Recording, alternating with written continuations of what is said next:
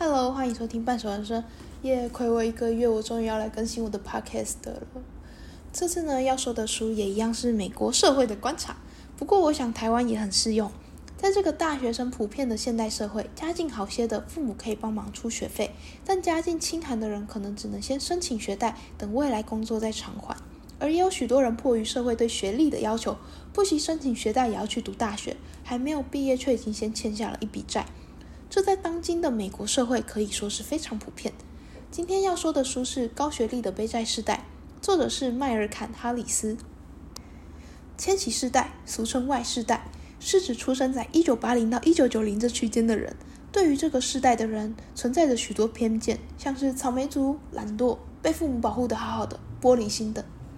但事实上，千禧世代是人类史上学历平均最高、最努力奋斗，但同时也是最贫穷、最不快乐的时代。为什么呢？这部分我们会分成上下两集来说，这一集是上集，没错。首先呢，要先了解这件事的发生，我们必须回推到童年时期。在社会的要求下，我们不再把小孩当成童工看待，取而代之的是学习，但孩子却仍属于劳动状态，而这样的劳动状态呢，却被认为这是一种智力消费。他们并不把此一行为看作是具有生产力的工作，这称为教学掩护。而建立在这不稳定的制度上，大人们常告诉孩子要勤奋苦学，或是坚持在正确的路，也会有一种你可以把学校当作是在工作的想法。但当我们试着想要争取劳权，学生却又变回了学生。想当然，这使我们看不见孩子的劳动，更甚至让孩子的工作强度也可以看作是努力强度，与时间加速失控。把学校当作是工作，其实它背后指的是。它背后的期望是指要我们把它当做工作做好，但得到的奖励却只有可能是一张好宝宝贴纸。书中举了一个很经典的小故事：丹尼与写作业机器。内容大致上是指说，丹尼是个小天才，他很喜欢做各种实验。有天呢，他在写数学作业的时候，就想着，如果我可以快点完成的话，不就有更多的时间可以做自己想做的事了吗？于是他利用了最新型电脑，快速的写完了数学作业，留下了更多的时间尝试自己的爱好。但有个吊贝啊，向老师打了小报告，而丹尼呢也坦诚自己的行为，并认为自己并非在作弊，不过就是工欲善其事，必先利其器。这时候，老师用了教学掩护来说：“我承认你说的有道理，但为了你好，别使用它了。学生透过练习才能够学习，用老方法做作业对你比较好。”这边我们发现了一个矛盾：学生学习使用工具来减少工作的时间。但却无法真正的减少工作时间。那么，工具到底是教会劳工，还是图利雇主呢？丹尼的故事还有后续。由于他做的速度比别人还要快，于是老师跟他的妈妈合作，增加了他的功课。想当然，这让丹尼与他的朋友必须熬夜做作业，不再有时间可以打棒球或是做其他的爱好。最后，他们的作业得到了非常优秀，老师给了他们一个小小的奖赏，一张闪亮亮的贴纸。可是，从另一个角度看，他们失去了许多个可以发挥自己创意的夜晚。在半个世纪后，电脑变得更加强大，然而却也使政策制定者、父母、教师纷纷集约化策略。早熟在孩子里已是习以为常的现象。过度工作、极少玩乐、得金牌、累死了。然而，我们都知道，这世代想要挤入好大学更困难，竞争更激烈。台湾我不是很确定，我觉得台湾有被少子化影响，所以还好。可是我们可以看看隔壁的邻居中国，他们真的蛮激烈的。当然也可以看看上方的韩国、日本，但是我觉得他们的社会背景又不太一样。虽然说有少子化，但却没有让竞争，但却没有让竞争少些。我突然想到之前我在跟一个朋友聊天，我就说台湾课业压力蛮大的，自杀率也不算低。他说我们算好了，你看比起韩国、日本。他们的自杀率更高，课业压力更大。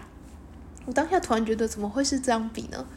虽然说的是事实没有错，可是既然是在跟国家间比惨，就是比较不惨，然后呢，这是一种自我安慰吗？我不懂，就是明明都是悲剧啊，但是既然是要比谁更悲剧，然后谁比较不悲剧，然后不惨的怎么样，就要觉得自己很很厉害了吗？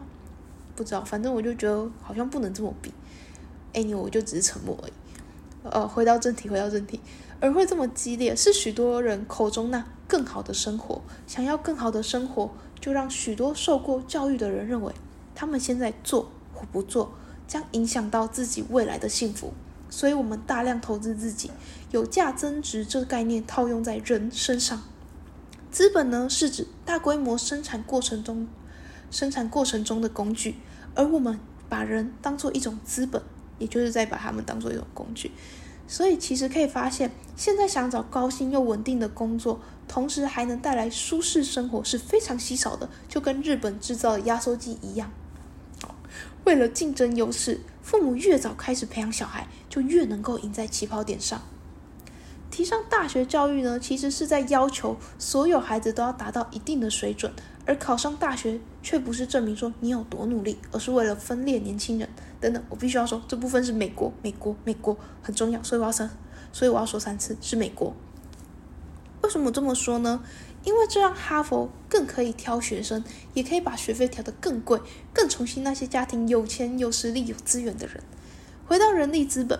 若一个孩子选择在国小时投入作业，花好几个小时来研究国中、高中的数学，而非在房间里听音乐、跟朋友聊天，那他的投资将会在未来回馈给他，他将会拥有生产力，并且对雇主更加有价值。这高尚的说法不但符合提倡不断努力的美国，也规范了孩子创造自己最大的最大的价值。但这同样的有利于雇主。毕竟要培训一个新人是很花钱的，还要加上那些万一培训完新人之后他跳槽到其他公司的风险。所以，当劳工身上有越多的资本，雇主承担的风险就越小。当然，这资本跟风险就落到了小孩及父母的身上。这也造就出了直升机父母与不快乐的小孩。父母把孩子的行程排得满满满，甚至到了步步紧盯的地步。然而，孩子的玩也不再是单纯的玩，每件事都要有价值，甚至是能够帮助他自己的未来用得上。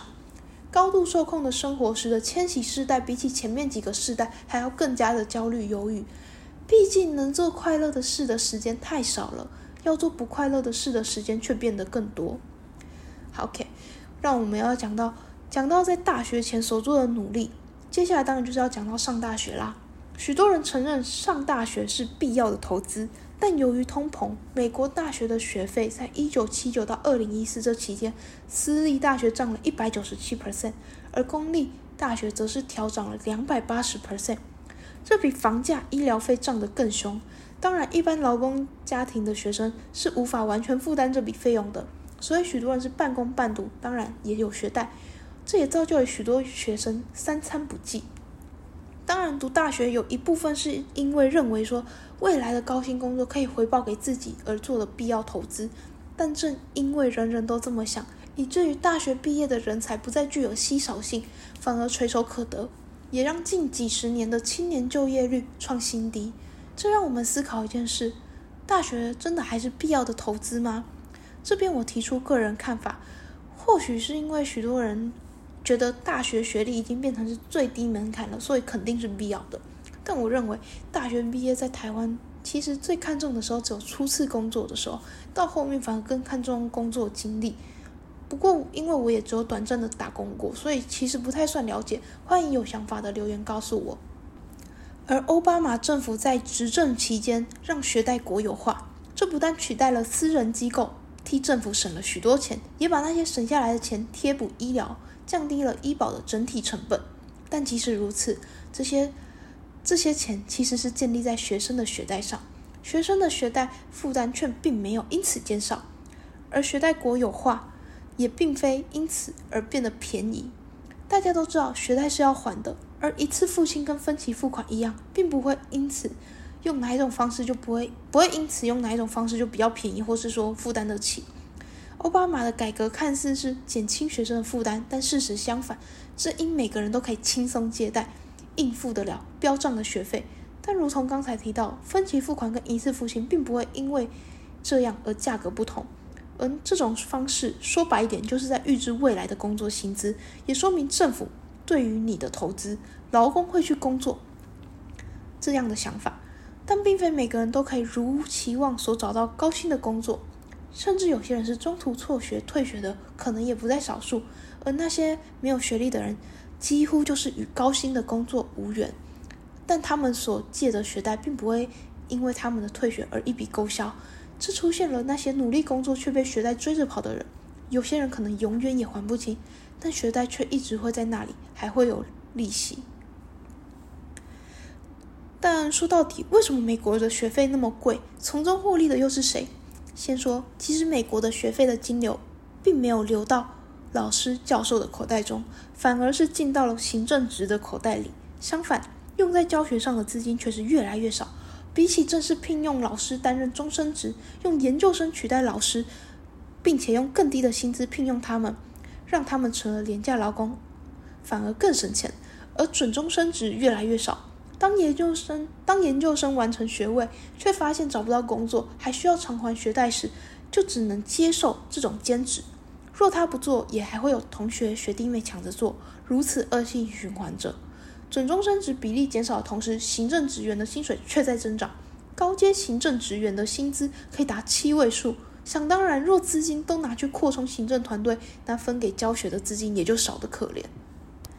当以管理公司的方式管理大学，那就会出现以赚钱为目标的学校，而事实也是如此。许多学费高的学校有许多高级的设施，游泳池、健身房、高尔夫球场，他们是以吸引有钱的学生为主，不是以教学内容为卖点，而是以那些。高级的设施经费有很大的一部分也是花在了那些吸引人的设施上面。学校早已不再是培养公民教育的理念，更像是在统治阶级里争一席地位。可怕的是，不只是大学，高等教育也出现了同样的情况。而高等教育的学校也因为州政府的补助减少，把费用转嫁到了学生的身上。大学充其量是一种投资，但残忍的是，它不一定会有回报。当你申请学贷。其实也就意味着别人借你钱，认为说你之后会去工作，于是给了你可以投资自己的钱。不管你是否找到高薪，他都能从你的未来汲取一部分的薪资。你使自己变得更优秀了，却发现身边大部分的人也都是也是如此，工作却比你想象的更糟糕。因为大学的普及降低了非专业性劳工，也就是那些不需要大学学历就可以工作的、就可以糊口的工作。因为大学普及降低了非专业性劳工，而所谓的好工作又急速的减少，只保留给了一些幸运儿。大部分工作呢，都把劳动力的资本打压在打压。从七零年代以来，大部分劳工的薪资都停滞，特别是白人男性，而女性薪资开始奋起直追。整体来看，男女的薪资不平等在缩小，但个体间的薪资不平等却在拉大。个体间薪资差别的拉大，很大一部分在于不稳定。相信大家都有听过一个词叫做“斜杠青年”吧？斜杠青年是不属于任何公司的，时间自己分配，主打自由自律。但其实这也帮了雇主一把，雇主不用负担你的保险、医疗、退休年金，他仍旧可以用合约短暂的帮助你，但不再需要为了你而承担任何风险。合约到期就结束，从此不相干，甚至你付出更多，获得更少。而雇主则相反，工时越是不稳定，劳工就越是需要攀附在其他的条件身上，因为你不做，别人会去做，甚至无法争取自己的最大利益。而这也使我们必须随时待命，无法好好的休息。工作与休息之间的界限越来越模糊，随时待命很辛苦，但就是有人愿意这么做，但就是有人愿意这么做，毕竟这是一种优势。但是当大部分人但是，当大部分人都这么做时，那它将不再是一种优势，而只是迫于不能处在劣势的压力罢了。对于劳工这件事显然是痛苦的，但这对于老板却是求之不得、梦寐以求的。这让员工可以提升产能，又不需要给予他更多的报酬。一句话，好用。而好工作呢？好工作充其量就是有优渥的薪资，但同样生活品质并没有比较好。这么说好了，正常的工作可能我要做一份，还要再多加一点超时加班才可以养活自己。但低薪阶层的劳工需要同时打两份工才能勉强糊口，这就是现在 Y 世代所面临的。我们需要自己承担风险成本，不论收入高低都要拼命工作，而培训不再是雇主的事，我们劳工应该自己就要做。教育告诉我们要去争取。不然别人就会捷足先登，我们要比别人赢在起跑点，于是不断的投资自己，却发现到头来便宜了雇主，而且更糟糕的是，一开始是为了想要有优势，最后却变成了不得不让自己趋于劣势，战战兢兢。好，我们先说到这里，下集呢会在七月二十更新。如果喜欢我的 podcast，可以留言告诉我，想听什么书也可以跟我说。那觉得我的说书还不错的，也可以小额支持我。我们就下集见，拜。